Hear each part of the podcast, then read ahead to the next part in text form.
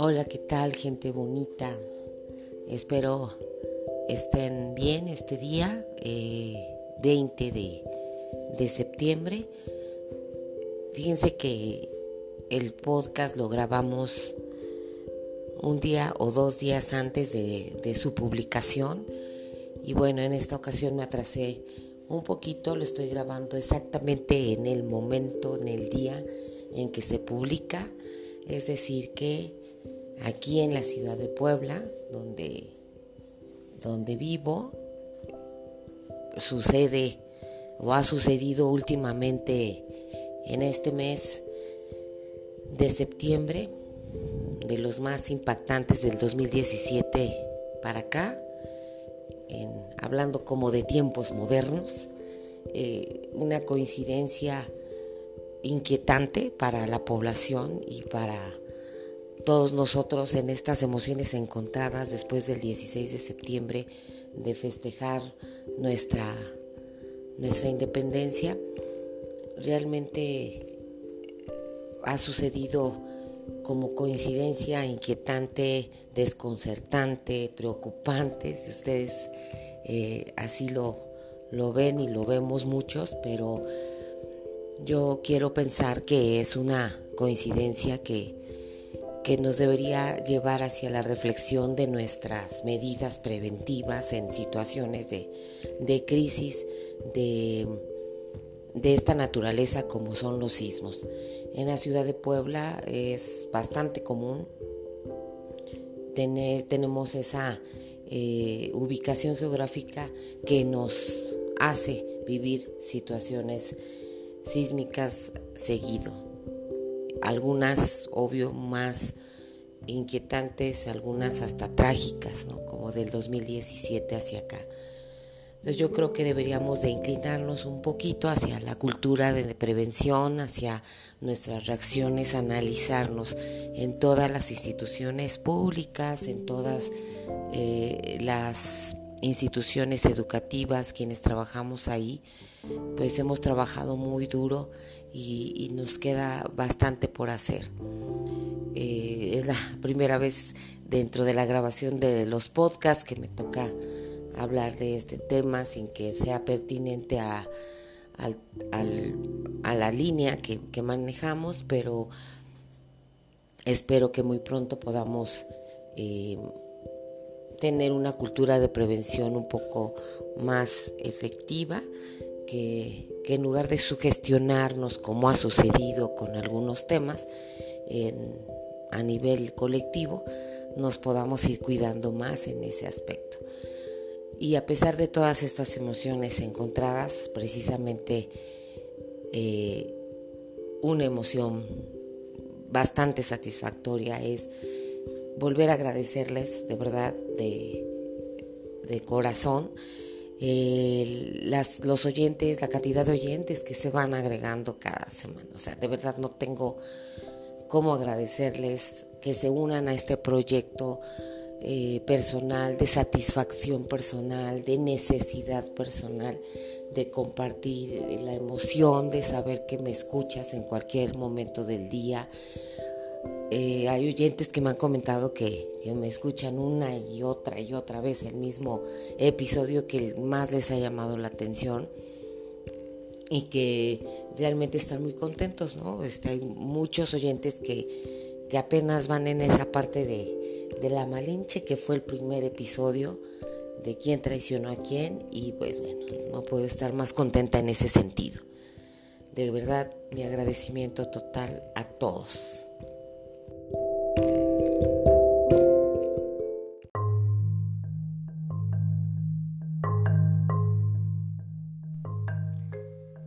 Pues esta,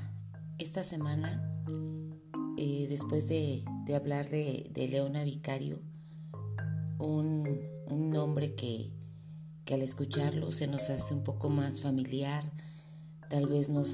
sabíamos eh, algunos detalles importantes, a todos habíamos escuchado en algún momento el nombre de Leona Vicario, pero en este caso, eh, en el de la abuela Rodríguez, lo escuchábamos, o sea, hablo de manera eh, personal, en mi experiencia había escuchado sí la denominación de la güera Rodríguez y de repente parecía que estaban hablando como, como de alguien de la, de la farándula, como,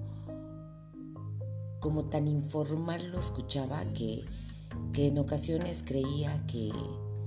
que hablaban pues alguien que se volvió popular en alguna parte de la historia, pero no sabía exactamente a qué, a qué, se, qué se le atribuía a ella. Entonces yo creo que algunos de, nosotros lo habíamos escuchado, ah, la güera Rodríguez, ah, sí, en algún momento sí también llegué a escuchar, no, pues que eh, de, de, hermosura significativa y notoria en el, en el pasado, eh, como parte de, de algo, de algunos mitos, de algunas historias ahí románticas, este, pícaras, seductoras. Y, tal vez precisamente por esa, eh, esos calificativos, eh, quiero pensar que de alguna forma por eso se, se le deja de dar la, pues la seriedad y la importancia justa a, un personaje. Y diciendo personaje no como, como algo eh, pues así como si fuera ficticio o como si fuera de una película o de una obra de teatro, sino como alguien que, que en su justa dimensión nos vamos por características, descripciones que van pasando, pues sí, de generación en generación y que vamos creyendo que tienen poca importancia o que solamente se han vuelto uh, nombradas a lo largo de los siglos por, por unas características y no por las realmente importantes o no todas las realmente importantes. Su nombre es Laura Rodríguez, bueno, así se le denominaba, y así como en el de Leona Vicario el abogado nos hizo esa descripción de su nombre total, este, lo mismo sucede aquí con, con Laura Rodríguez, que su nombre completo fue María Ignacia Javiera Rafaela Agustina Feliciana Rodríguez de Velasco y Osorio. Eh, algunos, algunas otras fuentes a todo lo que acabo de decir le agregan Barba Jiménez Bello de Pereira, Hernández de Córdoba, Salas Solano, Garfias. Hay otras fuentes que, mencionan, de acuerdo a, mis anotaciones, como tres renglones. Insisto, como en el, en el de Leona Vicario, lo bueno es que ahora ya algunos que tenemos, algunas personas que tenemos nombres largos, ya con esto nos consolamos un poco, aunque ya también mencioné sus ventajas, ¿verdad? Bueno, eh, la literatura, eh, las las anotaciones históricas que hay sobre ella, que hay mucha y, mucha, muy sustanciosa, algunas morbosa, hasta puedo mencionar ese término. Hay alguna que, me llamó la atención, eh, muy rescatable y repetida en muchas fuentes, que fue el de Life in, in, in Mexico en 1843 el relato de Fanny Calderón de la Barca, quien fue la esposa de, del ministro español en nuestro país entre 1840 y 1841, quien se hizo buena amiga de, de ella y cuyo libro apareció publicado en español hasta 1920, cuenta que Humboldt había expresado que la güera Rodríguez era la mujer más bella que jamás había visto, de acuerdo a Fisher en 1970. ¿Por qué empiezo con esta, con esta eh, nota, eh, con este relato de, Fanny Calderón? Porque creo que ha sido el más mencionado dentro de lo que se conoce a la María Ignacia eh, Rodríguez, mejor conocida como la Güera Rodríguez, porque destacó tanto su, belleza que era imposible no mencionarlo como una característica de quienes la conocían. Afortunadamente, lo primero que llamaba la atención, seguramente muchas personas en ese momento era su inteligencia, su vivacidad. Generalmente eh, le atribuimos, ya también por cultura, por parte de nuestras eh, forma de, o características de describir a alguien es eh, sí mucho por las características físicas, pero yo sí, aunque le doy la, la justicia a, esos comentarios, todavía más justo es mencionar que, esa mujer no, no, solamente era bella y que no primeramente debía ser eso lo, lo rescatable en su información, sino lo inteligente y, la, la, forma en que se fue sobreponiendo a situaciones como muchísimas mujeres lo hacen en nuestro país, en el mundo, a, sobrevivir a una situación de violencia, a participar eh, dentro de un movimiento que, que, a, la fecha recordamos y que en nuestro país es obviamente importantísimo, eh, nuestra independencia.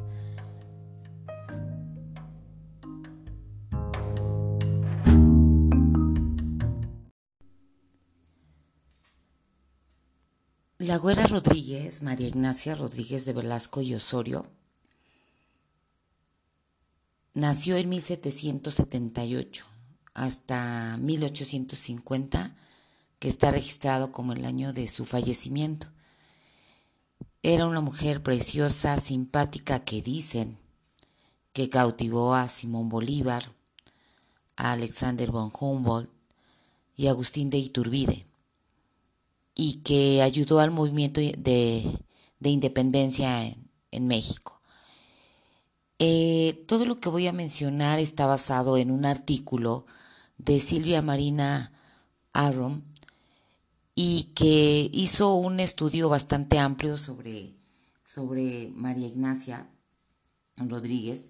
y, y ella menciona que, que hasta eh, el momento en que ella escuchaba mencionar sobre ella, sentía que, que faltaba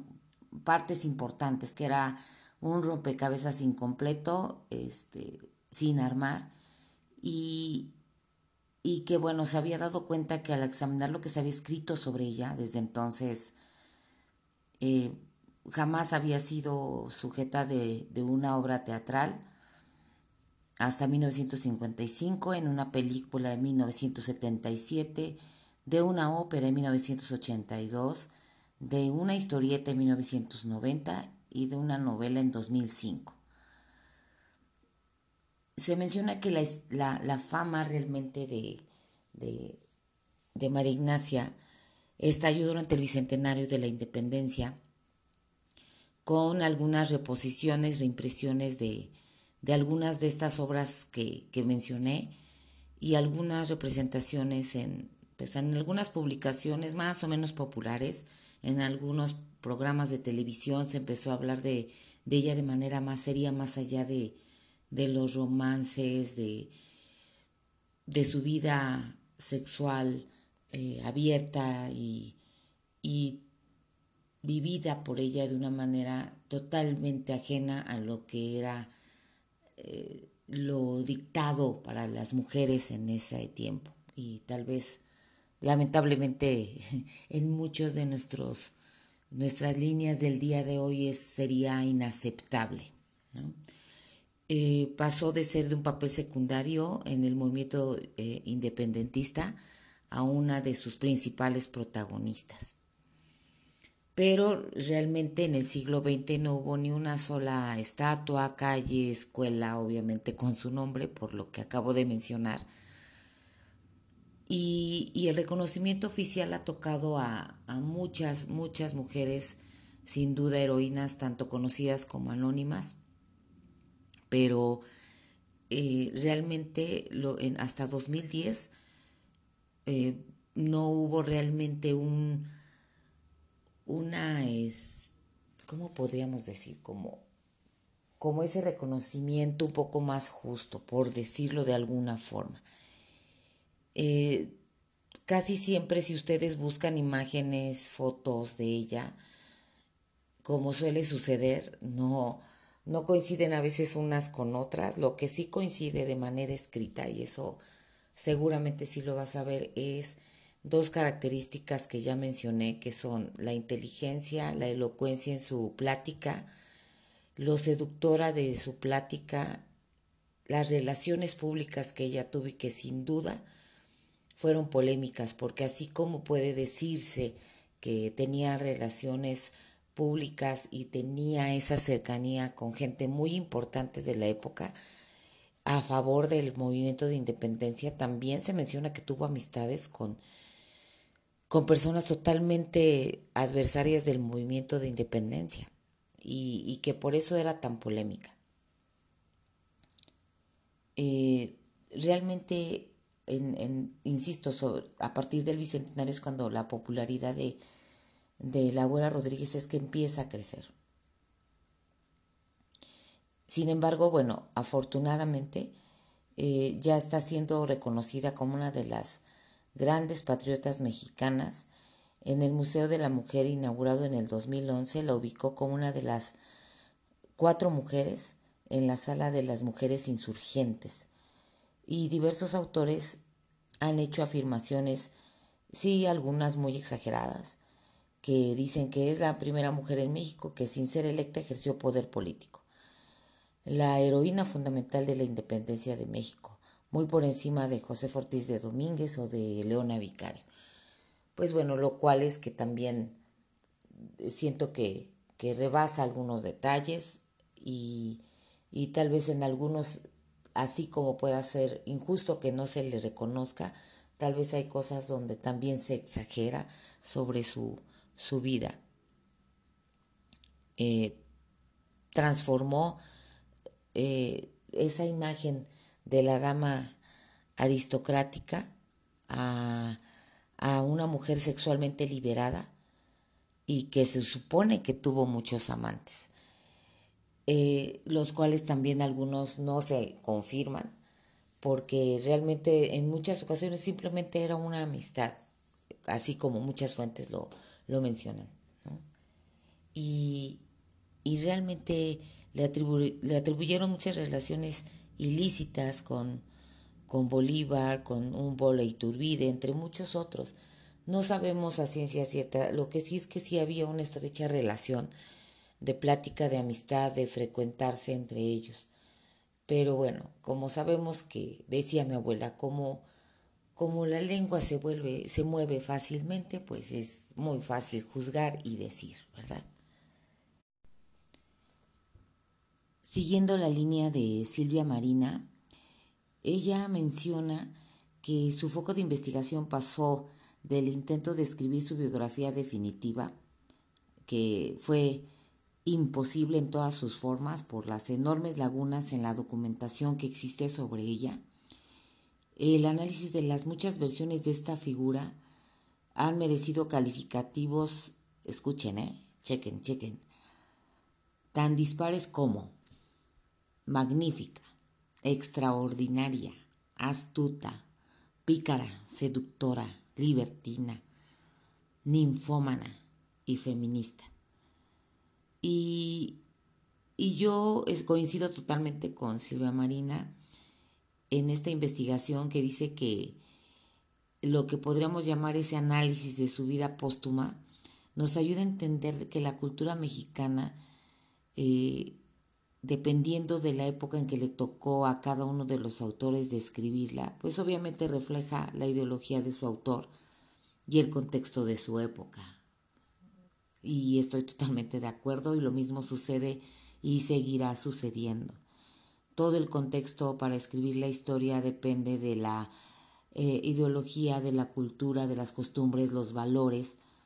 eh, políticas socialmente correctos. Entonces, a, a partir de eso es como vamos a describir a los personajes y a las figuras importantes. Pero, ¿qué más sabemos sobre la Güera Rodríguez? Se sabe que venía de una familia ilustre, su padre era un regidor perpetuo de la Ciudad de México y su madre hija de un mayorazgo. se movían en el cómodo mundo de la élite mexicana, donde las familias vivían cerca, se reunían con frecuencia, asistían a la iglesia regularmente y gozaban de una vida social bastante cómoda, rica, acomodada, socialmente eh, destacada. Y aunque hay poca información sobre la infancia de la, de Rodríguez, debe haber recibido alguna instrucción formal, porque a palabras de, de esta autora de esta de autora de este artículo dicen que leía y escribía con mano segura. Lo que le distinguía de otras mujeres de su círculo obviamente era su personalidad, su belleza, rasgos señalados por viajeros de la época, que era la mujer más aristocrática que, que se conocía en México. En 1840, como menciona antes, Fanny Calderón la describe como una mujer muy simpática y todavía bastante hermosa a los 61 años y debe haber sido sumamente atractiva porque se casó tres veces, la última vez con un señor 12 años menor que ella. Y bueno, si estamos hablando de, de esa época, bueno, para una mujer era bastante raro que se casara tres veces y siempre llamada por su apodo familiar y, no por su nombre de pila. En 1812 muchas sus hijas con frecuencia eran identificadas como la hija de la güera, así tal cual. Fue sujeta de muchísimos chismes, sobre todo los pleitos que, que tuvo con su primer marido, el capitán José Jerónimo Villamil, eh, era un futuro heredero de un mayorazgo, pero con pocos ingresos. Ella tenía 15 años cuando se casó la primera vez y estuvo 11 años en ese matrimonio. En ese matrimonio tuvo seis hijos, nada más. Uno de ellos murió en la infancia y fue, a diferencia de el el cuento de hadas que también se suele contar fue un matrimonio bastante tormentoso debido a, los celos de, de este capitán. En 1801 este capitán, Jerónimo, la acusó de adulterio con un francés y el 4 de julio de 1802 este mismo capitán le disparó con su pistola en un arrebato de furia de celos aunque el arma falló, más tarde él dijo que solo había querido asustarla, pues obviamente la joven huyó de su casa en Tacuba a la de sus padres en la capital de la Ciudad de México, donde, pues, donde demandó al marido ¿eh? por intento de asesinato. Villamil fue puesto en arresto domiciliario y liberado bajo fianza el 29 de agosto. De inmediato y aparentemente como venganza se presentó una demanda de divorcio eclesiástico. ¿Qué era un divorcio eclesiástico? Una separación, pues todavía no existía el divorcio absoluto, en la que acusaba a su mujer de adulterio sacrílego, con tres curas distinguidos de la época, entre ellos su propio compadre, el canónigo José Mariano Bernstein, autor de la famosa Biblioteca Hispanoamericana. Nada más y nada menos. Obviamente aquí nacen los primeros rumores de los adulterios de la güera, pero el marido no pudo probar nada de todo lo que mencionaba y la evidencia sugiere que ella fue una esposa maltratada, violentada, sufrida, todo este tiempo que vivió con, con este capitán. Y pues dicen que muchos amigos y parientes de, de, este capitán tomaron partido por ella, quien afirmaba serle, pues más que alguien eh, que fuera una adúltera, una víctima de un carácter violento por parte de este capitán. En muchas de las ocasiones, muchas de estas amistades mencionaban que, que lo encontraban eh, herida, bañada en sangre por las golpizas que le daba. Entonces, nótese aquí que destacaba más la, actitud que él le atribuía a la conducta y, y se soslayaba esta parte de la violencia por parte de él. Y bueno, después de cuatro meses, este capitán desistió en su demanda y en 1805 nace la última de sus hijas. El matrimonio había terminado y pocos meses después muere este capitán. Señoras y señores, damas y caballeros, personas ilustres, estaba viuda a los 27 años, con cinco hijos para criar ella sola. Volvió a la Ciudad de México, donde vivía su familia, sufría escasez de dinero, a diferencia de lo que había acostumbrado a vivir eh, durante toda su corta vida, porque recordemos que se casó a los 15 años, o sea, imposible de pensar.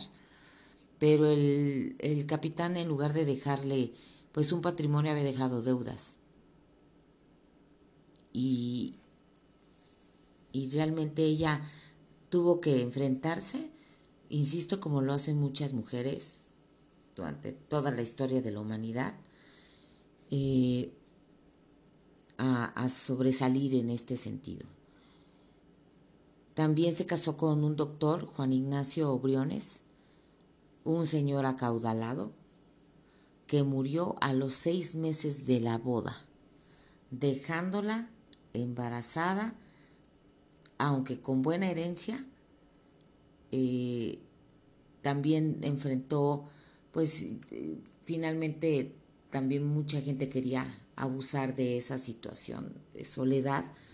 y de abuso sobre, sobre una figura femenina que pues pensaban que la iban a, a, a de manera muy sencilla. Seguramente no fue fácil, en varios documentos ella se describe como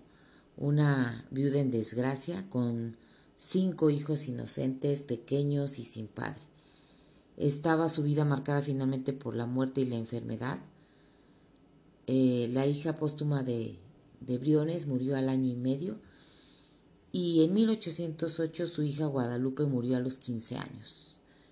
En 1816. Entonces, bueno, esta hija que ella pierde fue, había sido enfermiza por mucho tiempo y fue bastante traumático, como lo es para cualquier madre eh, que pierde una hija. Y explica una de un litigio con su hermana sobre el alquiler de una casa que había descuidado sus asuntos por hallarse preocupada por el grave, la grave situación de salud de su hija que estaba muriendo. Y bueno, esta es una de las situaciones que ella vivió, de pasar de una mujer violentada, eh, viuda ya hasta este momento que les voy describiendo ya dos ocasiones. Bueno, pero ¿de dónde viene esta fama por Em,